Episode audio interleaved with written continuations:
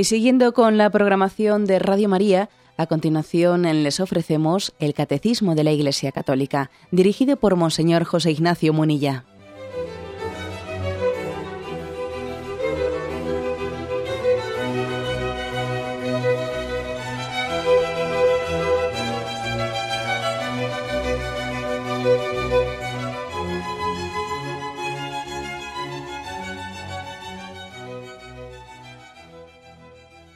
Cordial saludo a todos los oyentes de Radio María.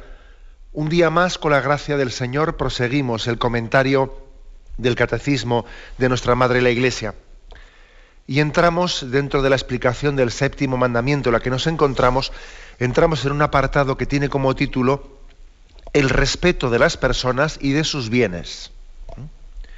El apartado anterior tenía el título El destino universal y la propiedad privada. ¿eh? Ahora damos un paso más, el respeto de las personas y de sus bienes. Comienza a partir del punto 2407, que hoy nos centramos en, en comentar. Lo leo primeramente seguido, que no es muy largo, y luego lo vamos desglosando. En materia económica, el respeto de la dignidad humana exige la práctica de la virtud de la templanza, para moderar el apego a los bienes de este mundo, de la justicia, para preservar los derechos del prójimo y darle lo que es debido, y de la solidaridad, siguiendo la regla de oro y según, y según la generosidad del Señor, que siendo rico, por nosotros se hizo pobre, a fin de que os enriquecierais con su pobreza, en 2 Corintios 8, 9. Bueno, primera afirmación de este punto 2407 dice, en materia económica, el respeto de la dignidad humana exige, bueno, primeramente es caer en cuenta que la materia económica, como otras muchas materias también de, bueno, pues de la vida humana e incluso materias científicas, eh, bueno, están también sujetas, no se pueden desligar, como a veces equivocadamente pensamos, las materias técnicas no pueden estar sustraídas de los valores morales. ¿eh? Digo esto porque, claro, parece que en economía, en el tema de economía, yo creo que eh, la mentalidad eh, lo tiende a aceptar más fácil, ¿no? Que la economía tiene que estar ligada a unos, a unos valores eh, éticos o morales. Pero es que está muy extendido eso de que, claro, vamos a ver, las ciencias, las ciencias tienen su autonomía, ¿no? Y entonces no se puede mezclar la moral, la moral con las materias científicas. Entonces la química es la química, ¿no? Y, la física es la física. Y entonces no se puede pretender moralizar en temas de física, hay que darle la plena autonomía a las ciencias, ¿eh? especialmente a las ciencias experimentales, matemáticas, etcétera, y eso no se puede mezclar con la moral o con la ética. Eso es mezclar el tocino con la velocidad. Eh, esto está muy extendido. Y además, en esa división que hacemos ¿no? entre ciencias y letras, el saber humano lo hemos tendido a dividir entre ciencias y letras. Y, las, letras son las humanidades, ¿no? Y las ciencias es más, digamos, lo más experimental, ¿no? Entonces, claro, como las ciencias es lo más experimental, eso, eso es de laboratorio, ¿eh? eso es, digamos, de cálculo matemático. Ahí no se puede eso mezclar con cuestiones eh, morales o éticas o tal. Bueno, pues eso, eso es falso. ¿eh? Es falso. También toda la, las ciencias, incluso, digamos, podríamos decir, más técnicas, también ¿eh? están llamadas a tener una finalidad. Sí, sí, también la química, sí, también la física, también la, eh, la matemática, también la economía, por supuesto, ¿eh? también la economía. La ciencia no es, no es por la ciencia, no es ciencia por la ciencia, no es ciencia para el hombre. Ciencia para el hombre. Por eso es es un, peligro muy grande el invocar, ¿no? Pues el que en temas de economía es que no, las que las leyes económicas dictan esto, con lo cual nosotros no tenemos nada que decir, no podemos decir nada, porque son las propias leyes económicas, como si la economía fuese una especie de eh, algo sustraído, ¿no? Sustraído a la ética. ¿eh? Y eso es un, o sea, la ciencia sin conciencia la ciencia sin conciencia es un peligro. Eso lo dijimos en su momento y pues referido a otras cosas. Eh, hablamos de ciencia sin conciencia como un peligro cuando hablamos de pues del tema de la genética o por ejemplo, fijaros lo que es una bomba de hidrógeno. Sí, científicamente será un, un adelanto, pero es que es una ciencia sin conciencia. La ciencia sin conciencia es un peligro. Y eso que dijimos en su momento, cuando hablamos del quinto mandamiento, cuando hablamos del sexto mandamiento, también lo volvemos a decir en el séptimo mandamiento. ¿eh? También la materia económica está hecha, eh, no, es un montón de cálculos, eh, cálculos científicos ciegos, no, sino que están hechos por el hombre y para el hombre. Y, por lo tanto, la ciencia no tiene que sustraerse a una orientación moral. ¿No? Ya me están aquí moralizando. Es que la economía es la economía, los números son los números. Sí, ya, pero los números están hechos por el hombre y para el hombre. Bueno, esto es por lo tanto una, una reflexión porque, claro, este punto del catecismo empieza diciendo, en materia económica, el respeto de la dignidad humana, claro, es que la economía, los números, están ligados a eso. Por mucho que vayas a hacer la carrera de económicas, y en la carrera de económicas allí, pues, todo son teorías de números y etcétera, pero todo eso, todo eso, no sirve para nada si no está al servicio del hombre. Mejor dicho, sirve para hacerle daño al hombre después de haber reivindicado esto, ¿no? de haber reivindicado pues, cómo la materia económica, lógicamente, está, debe de estar al servicio de la dignidad del hombre y, por lo tanto, sujeta a unos valores morales, dice, a ver, ¿qué es lo que exige, por lo tanto? ¿no? O sea, ¿qué hace falta para que la materia económica respete la, dignidad del hombre, esté a su servicio y no sea todo lo contrario, no, no sea una losa, eh, una losa que, aplaste al hombre, ¿no? ¿Qué se exige? Aquí habla principalmente de tres virtudes. ¿eh? Tres virtudes que son un poco las que hoy nos queremos explayar. Dice, la práctica de la virtud de la templanza. Que modera el apego a los bienes de este mundo. ¿eh? Si uno quiere verlo con más detenimiento, el catecismo nos remite al punto 1809, donde allí habla de la templanza, que ya hemos tenido ocasión de, ver, pero bueno, quien quiera verlo más despacio, que vaya allí. ¿Por qué es tan importante ¿no? para mm, que la economía esté ligada a la templanza? Bueno, mm, en mi opinión lo estamos viendo muy claramente en el tema de la crisis económica que padece todo el mundo. ¿Eh? Se, ha insistido mucho en que esta crisis económica que estamos padeciendo tiene causas morales, no me cabe la menor duda de que tiene causas morales. Y una de ellas es la falta de la virtud de la templanza.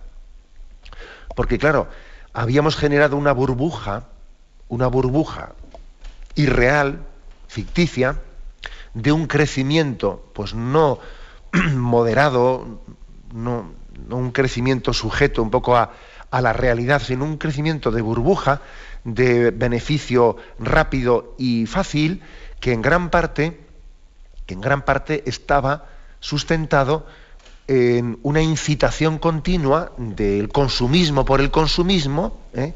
y claro, el consumismo por el consumismo hacía que se generasen unas expectativas de, eh, ante tanta demanda, bueno, suscitamos la demanda y entonces más producción, más demanda, más producción, pero claro, no para hacer, no para dar respuesta a las necesidades reales y básicas del hombre, sino creando necesidades donde no las hay. Tremendo, ¿no? es decir, entonces, claro, esto ha hecho pum, porque claro, las burbujas al final se explotan. Entonces, una de las causas principales de la crisis económica, que no nos quepa duda, es que hemos vivido una ficción de desarrollo económico, una ficción, pues, pues viviendo por encima de nuestras posibilidades, consumiendo lo que necesitamos y lo que no necesitamos. ¿eh? Entonces, claro, todo parecía que eso genera un movimiento económico tremendo, tremendo, pero, es que eso es una falsedad. Es una falsedad, ¿no? Vivir por encima de nuestras posibilidades tiene que explotar en algún momento. Por ejemplo, si nos, hemos dado cuenta que supone, yo, recuerdo haber visto ahora, estas cosas lógicamente ya se ven menos, ¿no? En, el momento de crisis. Pero si no espabilamos, en cuanto que la crisis pase un poco, volveremos a tropezar en la misma piedra. Yo recuerdo haber visto propaganda de agencias de viaje en las que eh, bueno, pues se, ofrece un crédito, un crédito para irte de vacaciones. Y dice uno, pero ¿cómo se puede ir uno de vacaciones pidiendo un préstamo? Pero bueno, estamos locos. Bueno, pues eso, eso Eso es uno de los, un indicativo, ¿eh? un indicativo, y, recuerdo también haber visto hasta, hasta la compra de ropa y de zapatos de lujo y pagar a plazo las cosas, pero bueno, pero, pero ¿qué necesidad tienes de, tener que estar pagando si no tienes dinero para qué vas a comprar eso, ¿no? Y, o por ejemplo, eh, se dice, ha disminuido un tanto por ciento increíble pues la venta de coches, ¿no? Sí, claro, entre otras cosas porque antes comprábamos coches de una manera totalmente innecesaria. O sea, resulta que, un joven accede al mundo laboral, tiene un trabajo totalmente precario, vamos, que con un contrato basura, ¿eh? y, lo primero que hace es pedir un préstamo para pagar un coche. Pero hombre, ¿eso es normal? ¿No, tendrías que controlar un poco tu ansiedad de que lo primero que quieres es el coche? Además no sería más normal que lo comprases de segunda mano, o de tercera al principio y que no te metas en eso así de esa manera. O sea, es decir, hemos generado, hemos generado un desarrollo artificial, artificial precisamente por falta de vivencia de la virtud de la templanza. Y hace poco lo, lo escuchábamos el presidente del gobierno de España pues invitando a todos los españoles que para salir de esta crisis, eh, invitando a que consumamos más, tenemos que consumir más, porque si no, claro, es que volvemos a las mismas, volvemos a las mismas, ¿no? Eh, el gasto, el consumo, para que la economía sea equilibrada, tiene que ser un consumo, eh, un consumo que al mismo tiempo se, se está adaptando a nuestras necesidades. De lo contrario, volvemos a generar eh, pues una economía ficticia y real. Y creo que es importante este aspecto. Eh. Es importante que, lo subrayemos. Eh, dice aquí el catecismo que, en primer lugar, en materia económica, el respeto de la dignidad humana es vivir la virtud de la templanza. ¿Mm? Lo hemos visto claramente como este ha sido una de las, uno de los detonantes detonantes de la crisis, porque hemos vivido por encima de nuestras posibilidades. Ahora, vamos a ver, no, estoy diciendo que, tengamos que vivir en templanza. Bueno, ya sabéis que la palabra templanza, no lo he dicho, pues eh, supone moderar el apego eh, a los bienes, a los bienes, y de alguna manera es como vivir en equilibrio el uso de los bienes creados. Eh, usarlos con equilibrio, eh, no, con apego, eh, que eso es lo que es el consumismo, la incitación al consumismo, etcétera, etcétera. Bien, pero digo que no es que haya que vivir la templanza únicamente pues para no generar una especie de, pues de burbuja como la que hemos tenido y luego todo hace pum y luego viene una crisis económica. No, no es por eso únicamente, es por el respeto a la propia persona. Es para que no seamos títeres manipulables pues por ejemplo, títeres manipulables de la propia propaganda que nos incita, eh, la publicidad, la publicidad hace del hombre, del ser humano un títere. De la publicidad deberíamos hablar mucho. ¿eh? La publicidad tiene una capacidad de, no es únicamente un anuncio, la publicidad hoy en día, mucho más allá de un anuncio, eh, e, es una seducción. Es una seducción que hace de nosotros títeres manipulables, a merced de incitaciones. La publicidad, tal y como se está planteando, eh, es como un robarle al ser humano su señorío. De manera que las decisiones no las tomas tú, eres arrastrado. Entonces, eh, es, es muy importante la virtud de la templanza.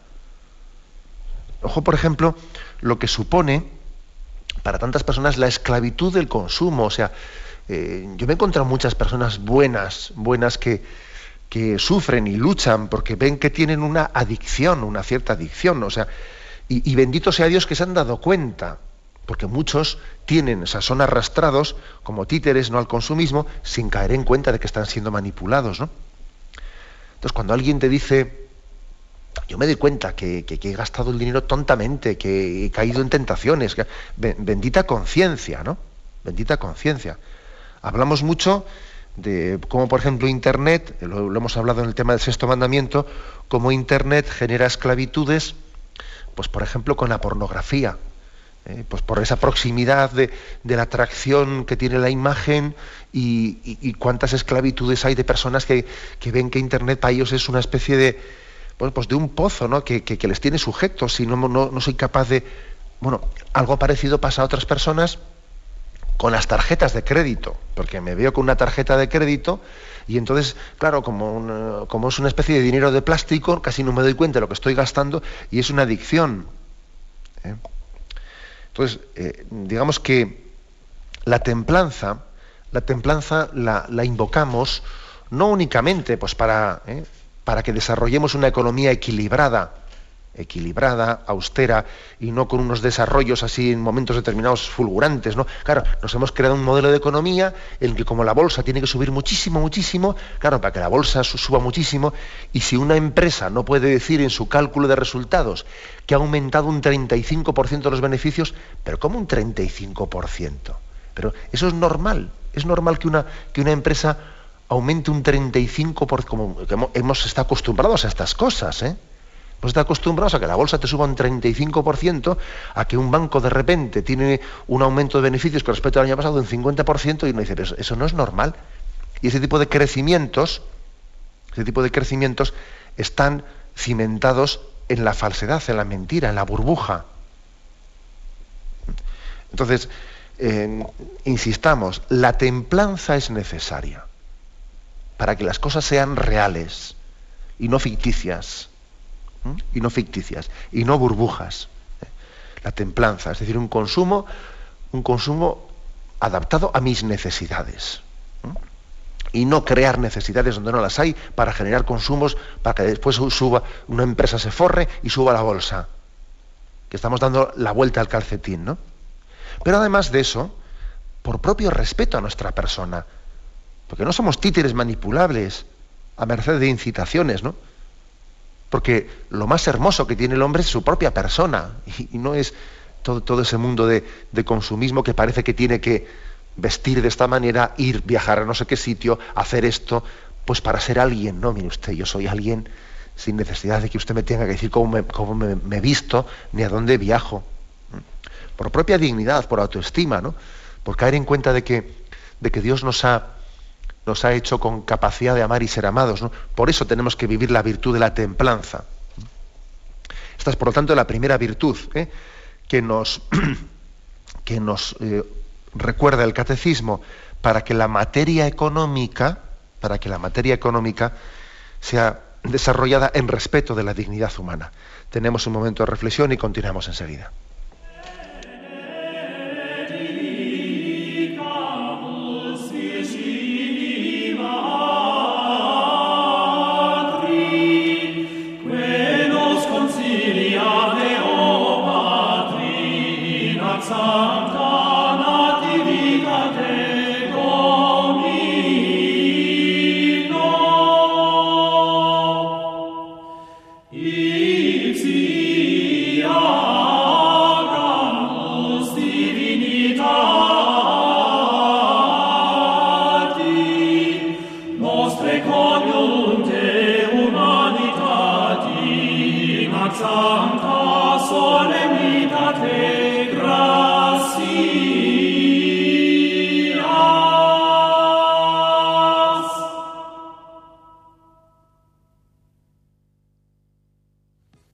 Escuchan el programa Catecismo de la Iglesia Católica con Monseñor José Ignacio Munilla. Continuamos el punto 2407. Decimos aquí que en materia económica el respeto de la dignidad humana exige tres virtudes. La primera, que ya la hemos explicado antes, la templanza. La segunda dice, la justicia. el respeto a la dignidad humana requiere la justicia para preservar los derechos del prójimo y darle lo que es debido. Bueno, eso parece que lo entendemos, lo entendemos en teoría con bastante eh, claridad, ¿no? Se nos remite aquí también a un punto anterior en el que se explicaba qué es la virtud de la justicia con más detalle, el punto 1807. La justicia es la virtud moral que consiste en la constante y firme voluntad de dar a Dios y al prójimo lo que es debido. Y luego dice Para con los hombres, la justicia dispone a respetar los derechos de cada uno y a establecer en las relaciones humanas la armonía que promueve la equidad, respeto a las personas y al bien común. Me quiero fijar yo en esto. ¿eh? Me quiero fijar de que aquí se entiende cuando el catecismo dice, vamos a ver que la, materia económica, para que respete la dignidad humana, tiene que preservar la justicia. Yo creo que aquí, bueno, yo creo, no, lo dice aquí explícitamente, ¿no? No se trata únicamente de respetar los derechos de cada uno. La persona es sujeto de derechos y de deberes. Luego, mm, uno tiene que partir de eso, de que, la persona con la cual yo estoy entablando unas relaciones económicas es, sujeto de derechos y de deberes, no es alguien que yo uso, no es un objeto de uso, es un sujeto de, de derechos y de deberes, ¿no? Y por lo tanto, para todo ese sentido de respeto. Y además dice, para que eso quede claro y para que no sea una relación fría, contractual, como si yo me estoy relacionando más con una persona, con un abogado, porque parece que cuando hablamos de estos términos de justicia, derechos y deberes, es como si estuviésemos hablando casi, hable usted con mi abogado, ¿eh? que hablen los dos abogados entre ellos y se pongan de acuerdo. Ya me entendéis un poco lo que quiero, un poco ridiculizar, ¿no? Quiero ridiculizar el concepto de justicia entendido así tan fríamente, como si fuese un diálogo de abogados que llegan a acuerdos. No, es que da un paso más, dice, y es que hay que establecer relaciones de armonía, relaciones de, armonía. Sin esas relaciones de armonía, lo de la justicia es imposible. ¿eh? Es eso de respetar derechos y deberes. Para eso hay que superar algunas mentalidades. ¿no? La mentalidad de, ir de ganador por la vida, de triunfador por la vida. Cuando uno construye una vida, unas relaciones sociales, pues que están sustentadas sobre una, pues, una historia de vencedores y vencidos, de agraciados y de desgraciados, uno es un triunfador y eso, eso, eso es imposible. Eso está poniendo las bases pues, de, muchos conflictos, sin duda alguna. Tenemos que creer de verdad en que las relaciones de armonía, las relaciones de armonía eh, son eh, el único punto de partida desde el que se puede vivir la justicia. No basta eh, con creer en que los abogados puedan ponerse de acuerdo, no. Hace falta relaciones de armonía. Cuando existe una percepción de que el otro ha ganado la partida y, yo la he perdido, en mi interior estoy buscando el resarcimiento, a ver cuándo le doy la vuelta al asunto, a ver cuándo viene el día de la venganza. Eh, digo la palabra venganza así un poco exagerándola, pero me entendéis. A ver cuándo me resarzo de esto. Entonces, ¿por qué? Porque hemos, partido de no hacer unas relaciones de armonía entre nosotros, ¿no? Sino de que a ver quién ha ganado, quién ha salido ganando en este pacto, quién ha salido perdiendo, quién es, quién es el agraciado, quién se ha llevado la peor parte. Las relaciones de armonía son básicas, ¿no?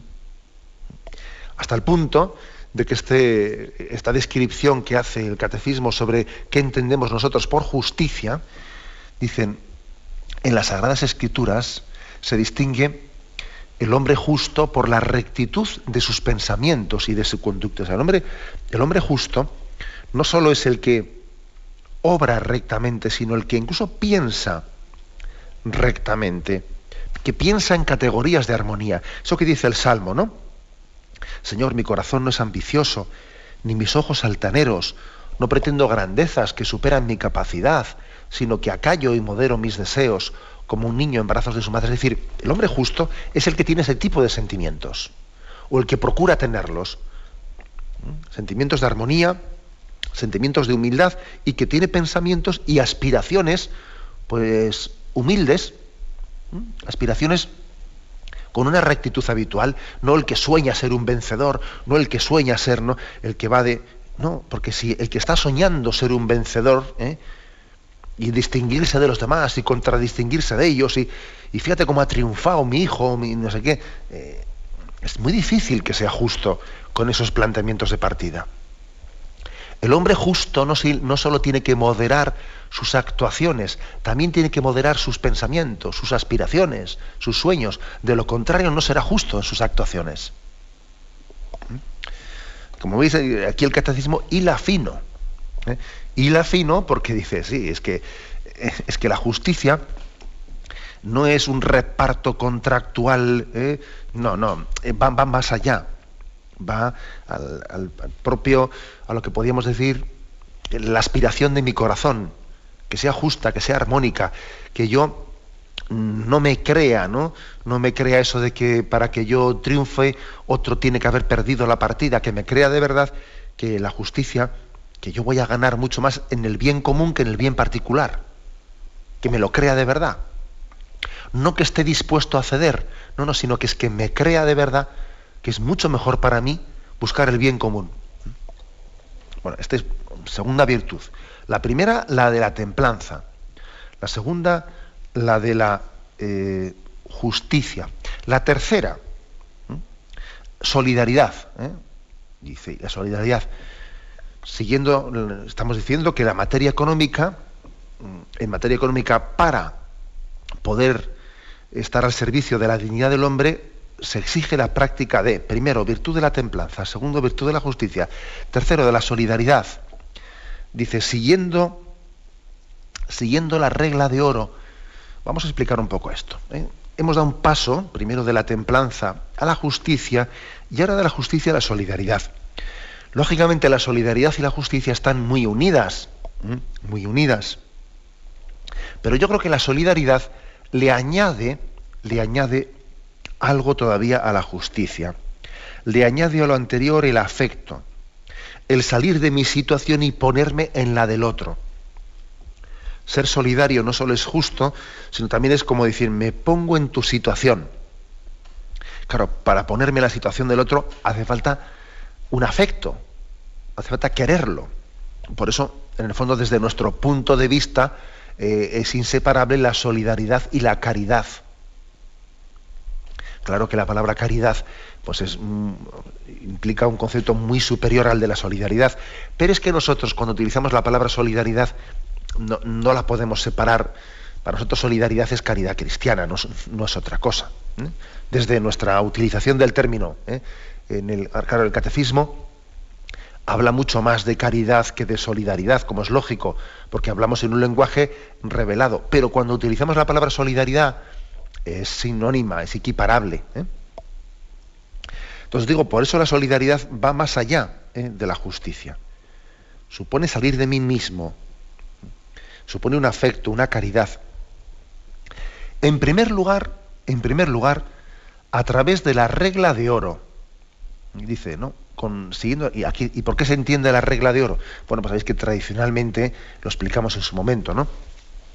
Pero la regla de oro hace referencia a esa ética de reciprocidad, reciprocidad que, que se puede expresar en el sentido negativo o en el sentido positivo. El sentido negativo es no hagas a otros lo que no quieras que te hagan a ti y en sentido positivo, que es tal y como está expresado en la Sagrada Escritura, eh, eh, lo tenemos expresado en Mateo 7, 12, eh, dice, trata a los demás como quieras que ellos te traten a ti. En el Antiguo Testamento la regla, la regla de oro pues estaba más expresada en sentido negativo. No hagas a los demás lo que no quieres que te hagan a ti en el, Nuevo Testamento, en el Sermón de la Montaña, Jesús la expresa en positivo, ¿no? Así que todas las cosas que queráis que los hombres, los hombres hagan con vosotros, hacedla también vosotros con ellos. Lo tenéis en Mateo 7:12 y además también está en su paralelo Lucas 6:31. ¿eh? Una, una, ética de, mm, mejor dicho, una regla llamada regla de oro, ¿eh? importantísima, que supone supone la capacidad de ponernos en la situación del otro, pensar, pensar no en monólogo, ¿no? sino en pensar en un diálogo. ¿eh? Sin embargo, fijaros que aquí todavía se da un paso más. ¿eh? O sea, la solidaridad, por eso digamos, pues dije yo que la solidaridad está ligada a la caridad al final. Porque primero es siguiendo la regla de oro y dice después, y siguiendo la generosidad del Señor, que siendo rico, por nosotros se hizo pobre a fin de que os enriquecierais con su pobreza. Claro, no hay mayor solidaridad que la que ha tenido Cristo con nosotros, que se ha hecho solidario hasta el punto de asumir nuestra condición humana.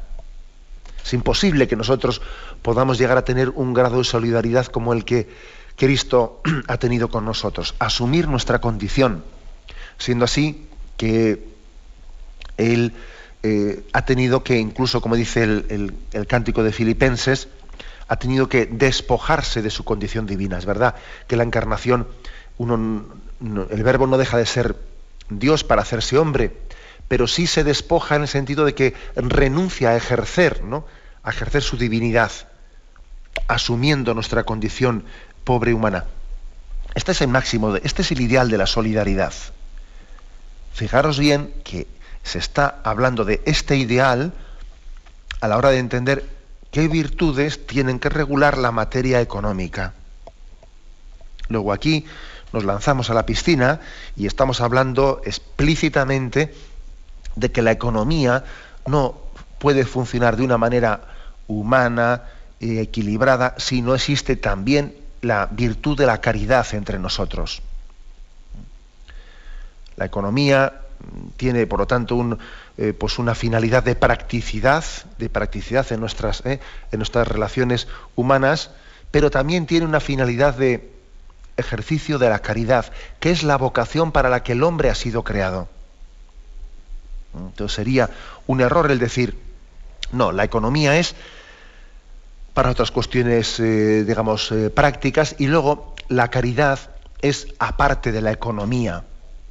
Es como si eh, sería un error decir, la caridad tiene que venir a arreglar lo que la economía ha estropeado. Y así, así vamos mal.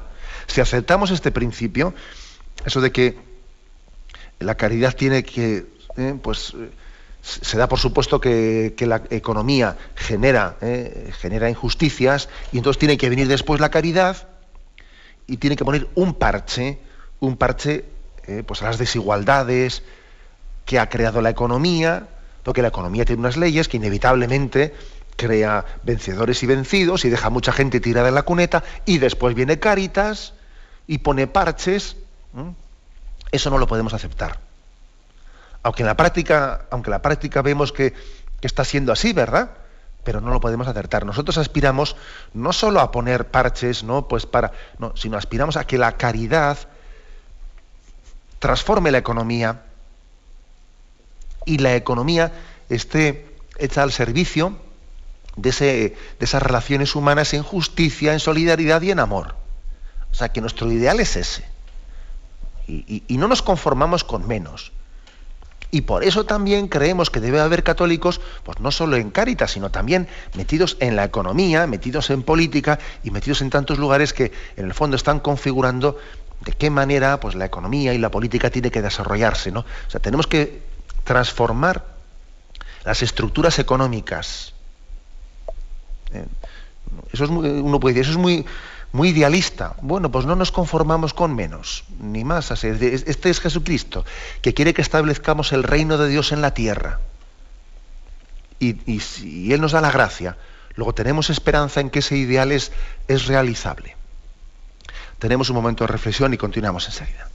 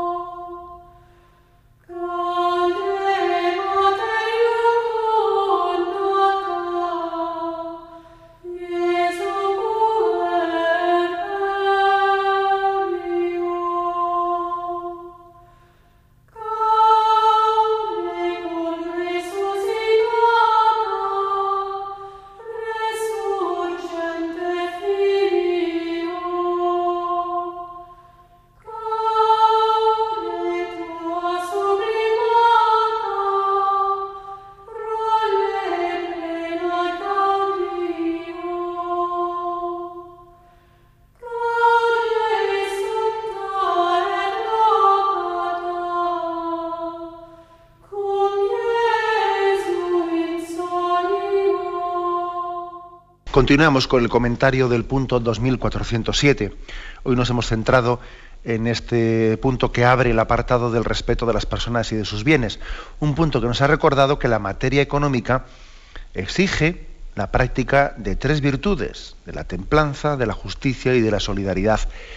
Y rematando esta explicación de cómo está tan ligada estas tres virtudes, el catecismo nos ofrece un punto paralelo, el 1839, en el que nos insiste en cómo estas virtudes requieren pues, un esfuerzo y una constancia en su aplicación y, una petición de la gracia divina. Vais a ver que este es un punto que termina como rematando ¿no? Eh, la consideración realizada en el 2407. Dice así, las virtudes morales crecen mediante la educación, mediante actos deliberados y con el esfuerzo perseverante. La gracia divina las purifica y las eleva. Es, decir, esto que hemos explicado aquí, esto de la templanza, esto de que hay que moderar la atracción hacia el consumismo y hay que tener un uso equilibrado de los bienes y no generar consumo por el consumo ¿eh? y no ser un títere que te arrastra la publicidad. Eso de que hay que tener un ideal de justicia, que no es únicamente respetar contractualmente los derechos, sino que es, sino que es tener verdaderamente un deseo de, de armonía con los demás y de equidad y no ser vencedores o vencidos. Eso de tener un corazón solidario, capaz de ponerse en la situación del otro y capaz de imitar a, o desear imitar a Jesucristo, que siendo rico se hizo pobre por nosotros, y ser solidario y caritativo. Todas eh, estas virtudes, como os podéis imaginar, no basta con decirlas. Claro, es que uno dice, qué, qué bonito, ¿no? No, no, pero claro, después pongamos los pies en la tierra. Esto requiere, como dice aquí, una educación, una educación perseverante, paciente y, claro, igual que sabemos que en casa eh, muchas veces le decimos a un hijo, pero ¿cuántas veces tengo que decírtelo para que termines haciéndolo? Pero a, la primera, no, a la primera, por desgracia, las cosas no se suelen asumir tan fácil. Hay que ser muy perseverante en la educación. Y dice que tienen que ser actos deliberados y esfuerzo perseverante, dice aquí. Es decir, actos deliberados. No basta con que a veces hagamos las cosas bien sin darnos cuenta. Conviene, conviene también reflexionar de por qué las hacemos así y por qué conviene que las hagamos así. Dice actos deliberados, ¿no? se refiere esto, por ejemplo, vamos a ser eh, desprendidos, o vamos a ser eh, tal, o vamos a hacer este acto de solidaridad, vamos a reflexionarlo y hacerlo eh, cayendo en cuenta de, dice, con un esfuerzo perseverante. Pues porque para poder ir creciendo en solidaridad y en justicia y en templanza, no basta con hacer o sea, algo que de vez en cuando salga de ti. Es que tienes que hacerte violencia también. Uno no crece, uno no es solidario si no se hace violencia y si no supera también su, su materialismo en la vida. ¿Mm? Quiero decir que yo no creo que se puedan ejercitar bien las virtudes si no estamos violentándonos un poco a nosotros mismos. ¿Eh? Porque claro, eh, para poder ejercitar bien la generosidad, tendré que superar mi apego, mi tacañería. ¿eh? Y, mis apegos, porque yo me había hecho, y eso me costará. O sea, es decir, no pensemos que se pueden practicar bien las virtudes sin que nos cueste. ¿eh? Que a veces nosotros nos gusta hacer determinadas cosas, pero bueno, ¿no? Mm, pues digamos durante algún momento determinado, pues porque viene bien también practicar ese tipo de actos, al mismo tiempo que luego volvemos a lo contrario. Y claro, eso no vale para nada, o sea, vale para muy poco, eso de que eh, subo un escalón y luego lo bajo, ¿no? Un pasito para adelante, María, y dos pasitos para atrás. No, así no avanzamos mucho. Aquí habla de esfuerzo perseverante en estas virtudes. Esfuerzo perseverante. Y supone la yere contra, supone una educación ¿eh? una educación decía, dice Santo Tomás, que las virtudes crecen en la medida en que nosotros pongamos todos los talentos en juego, ¿no? O sea, por ejemplo, esto creo que lo explicamos en su momento cuando hablamos de las virtudes morales. Santo Tomás dice, es una manera de hablar, ¿eh? el ejemplo que voy a poner. Si yo tengo, por ejemplo, cinco grados de caridad, la única manera de que yo crezca en caridad es poniendo los cinco grados que tengo poniéndolos en, juego. O sea, en juego me refiero, o sea, utilizándolos. Si yo de los cinco grados que tengo únicamente utilizo dos y dejo los otros enterrados, los talentos, lo que ocurrirá es que al poco tiempo, en vez de tener cinco, ya tengo cuatro, tengo ya menos capacidad. En las virtudes crecen en la medida en que las pongo totalmente en juego, las hago, las hago trabajar plenamente. De lo contrario, voy bajando mi nivel de caridad, voy bajando mi nivel de templanza, voy bajando. Si yo no soy capaz de negarme caprichos, de vez en cuando, con cierta asiduidad, de decirme que no a esto, al otro que me apetece, aunque en teoría, en teoría, yo puedo dominar mis caprichos, si de hecho, de facto, no, no, no lo ejerzo, al final no puedo dominar mis caprichos. O sea, por eso dice aquí que las virtudes tienen que ser desarrolladas con, con, un esfuerzo perseverante, con un esfuerzo constante, con actos deliberados, o sea, trabajando, trabajando en esto para ser, para ser templado, para ser solidario, para ser justo. Y después de haber subrayado esto, luego dice, y la gracia divina las purifica y las eleva. Es decir, que al final, eh, pues no, estamos hablando únicamente de un puro voluntarismo. ¿eh? Nosotros, en, nuestro, en nuestra perspectiva de cómo se desarrollan las virtudes humanas, partimos de que Dios tiene la iniciativa y que es la gracia la que nos sostiene, la que nos acompaña. Luego, en todo momento, aunque hablemos de esforzarse y saber negarnos a nosotros mismos, etcétera, no lo hacemos como un puro voluntarismo, sino que en el fondo pedimos a Dios la gracia de ser austero, de ser templado, de ser solidario. Señor, te pido la gracia. Una gracia que me lleva a mí a esforzarme, ¿no? Que me permite luchar con el hombre viejo. O sea, eso, esto es muy importante. Pido la gracia. ¿eh? Pido la gracia de ser de ser generoso con los bienes materiales, de utilizarlos sin apegarme a ellos. Es una gracia de Dios que hay que pedirla. Una gracia dice que purifica y que eleva. Purifica porque todos nuestros, nuestros deseos de una economía bien planteada y bien desarrollada y una utilización del dinero, pues em, siempre se nos ensucian las manos. Y dice aquí hay que purificarse. La gracia nos tiene que purificar. Es casi imposible o sin casi, ¿eh? es imposible que, que, nuestra condición pecadora no nos ensuciemos las manos algo. ¿eh? Por eso dice purificación. Y segundo, dice que nos purifica y nos eleva. La gracia también eleva, es decir, hace que la utilización de nuestros bienes materiales, etcétera, la hagamos de una manera elevada en nuestros ideales para gloria de Dios. Que al final sea la gloria de Dios la que nos mueva. Buscamos que, Dios sea amado, que Dios sea glorificado, que Dios sea santificado, ¿no? O sea, que elevemos nuestros ideales, que en vez de tener pues unas, eh, pues unas perspectivas de a corto plazo, ¿no? las tengamos puestas en la gloria de Dios, ¿no? Por lo tanto, hemos concluido este punto, el 2407, que nos habla eh, sí, de esas tres virtudes que tienen que ser ejercitadas para que la economía, la materia económica, esté al servicio de la dignidad humana, la virtud de la templanza, de la justicia y la solidaridad, que tienen que ser desarrolladas, pero en este último momento hemos insistido en que no basta con decirlo, que hay que ser muy perseverante y muy constante en ejercitarnos en esto, en que, en que lo fácil, lo fácil es eh, apegarse, acordaros de, esa palabra de Jesús tan impresionante, ¿no?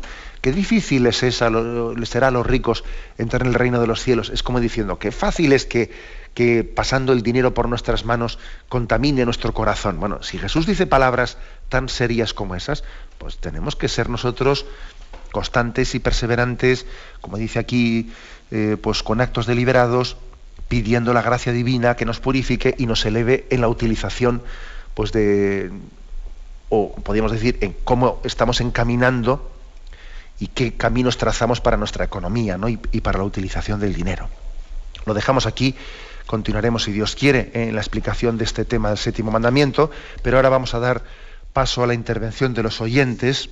Podéis llamar para formular vuestras preguntas al teléfono 917 107 700 917 107 700.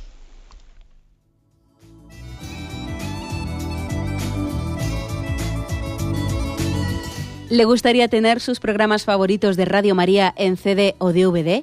Ahora es posible.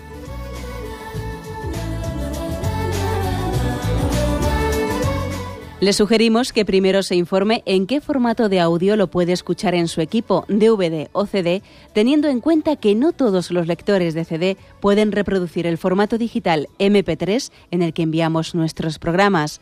Y luego, si quiere en su casa esos programas que tanto le gustan, solo tiene que escribir una carta a Radio María, Paseo Lanceros 2, primera planta 28024, Madrid, indicando si lo quiere en CD o DVD y cuántos programas. También le rogamos que escriba su nombre, dirección y no se olvide de facilitarnos un teléfono de contacto para cualquier duda que nos surja.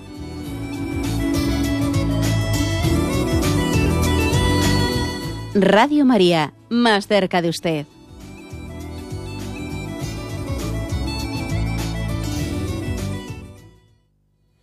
Escuchan el programa Catecismo de la Iglesia Católica con Monseñor José Ignacio Munilla.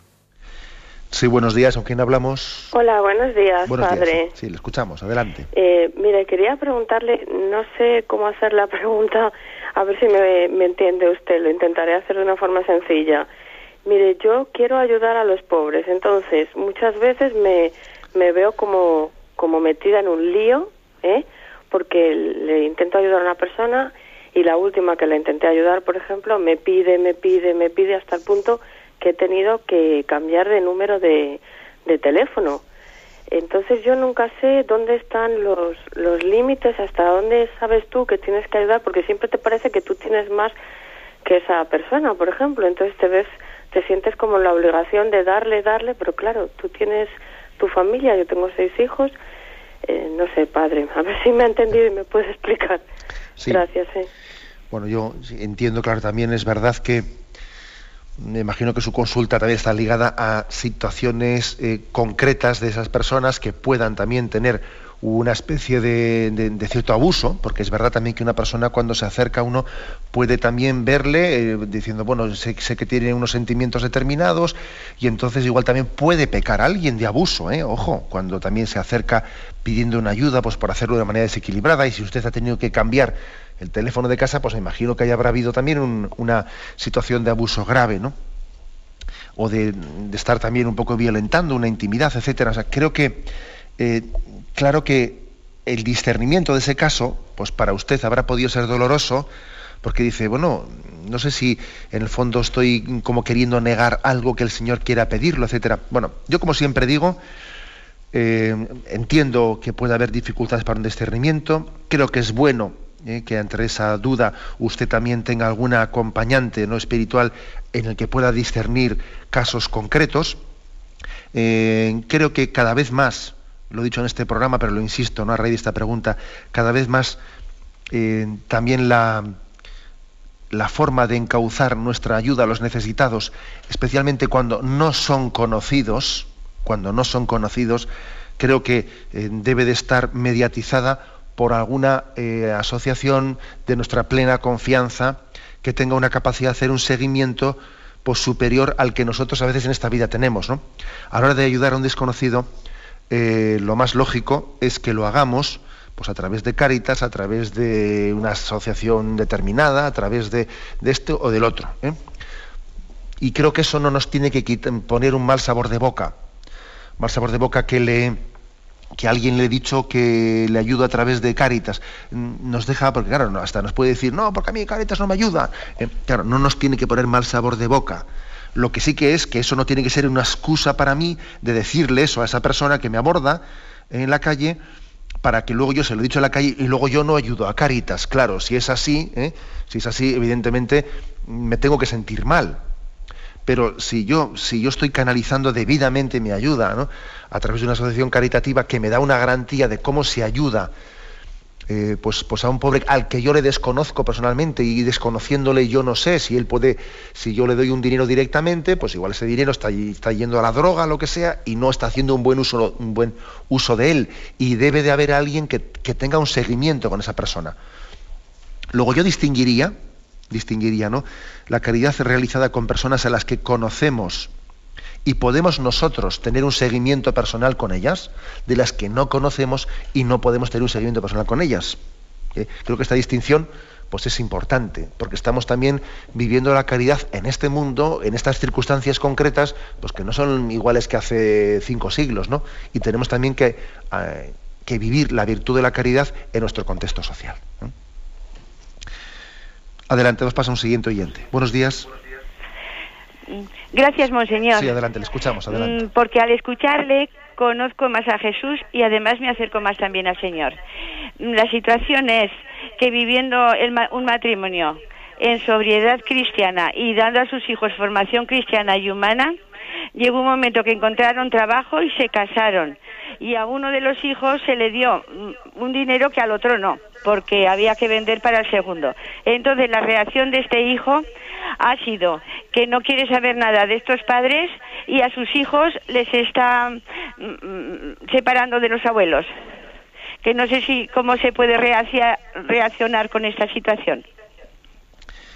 Bueno, vamos a ver, eh, pues mm, que es una situación dolorosa y triste, etcétera.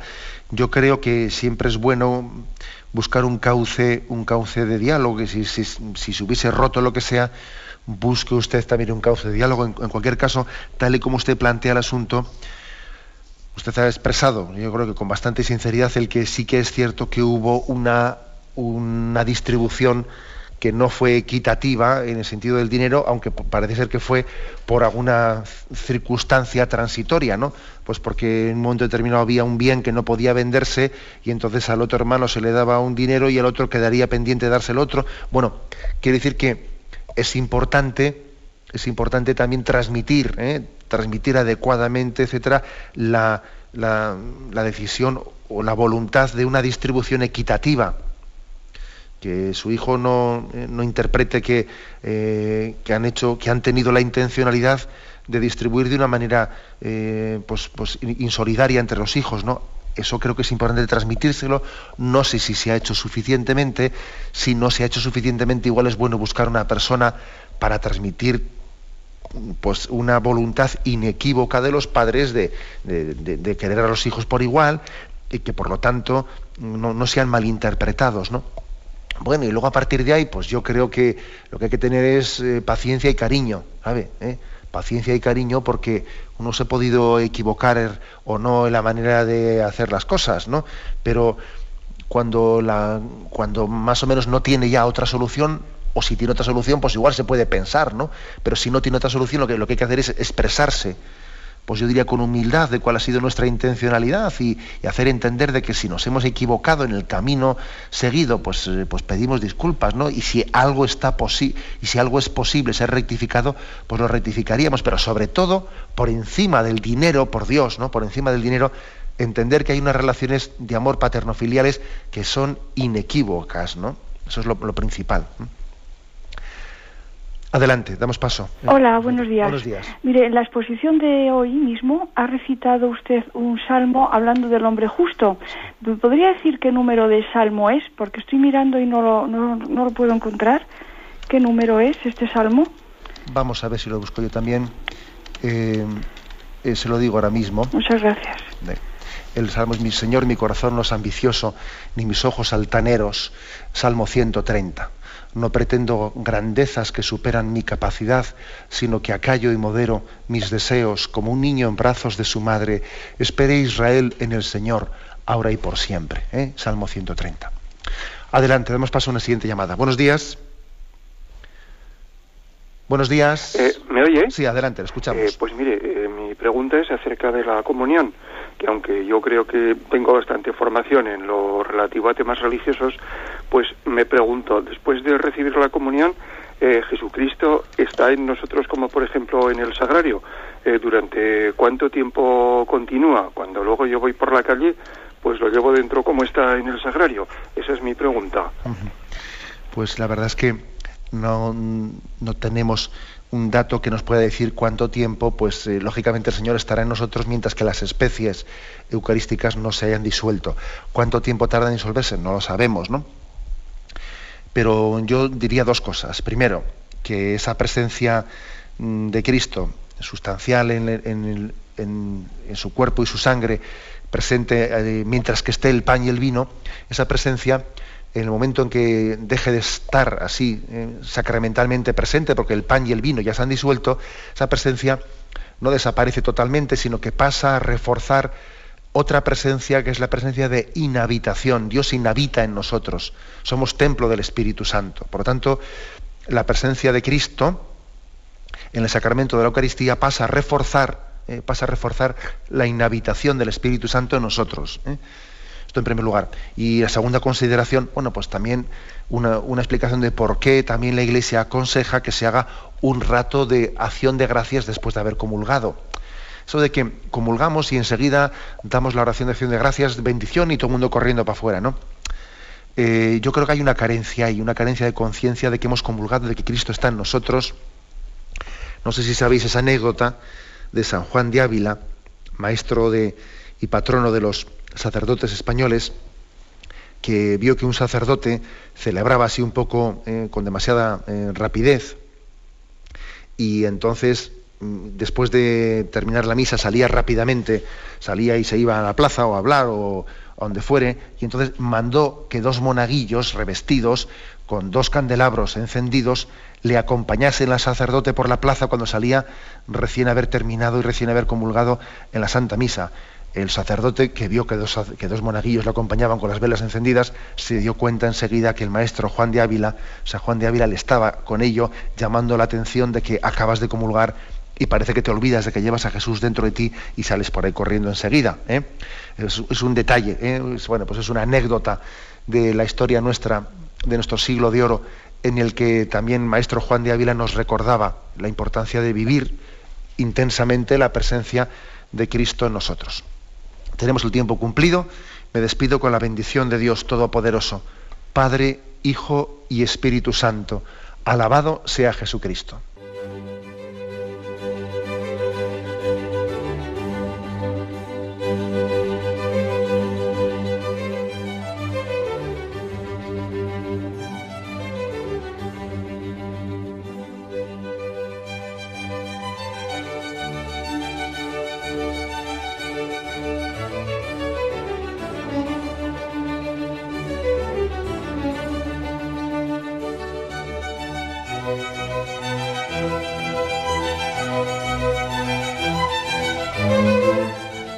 Podido escuchar en Radio María el Catecismo de la Iglesia Católica, dirigido por Monseñor José Ignacio Munilla.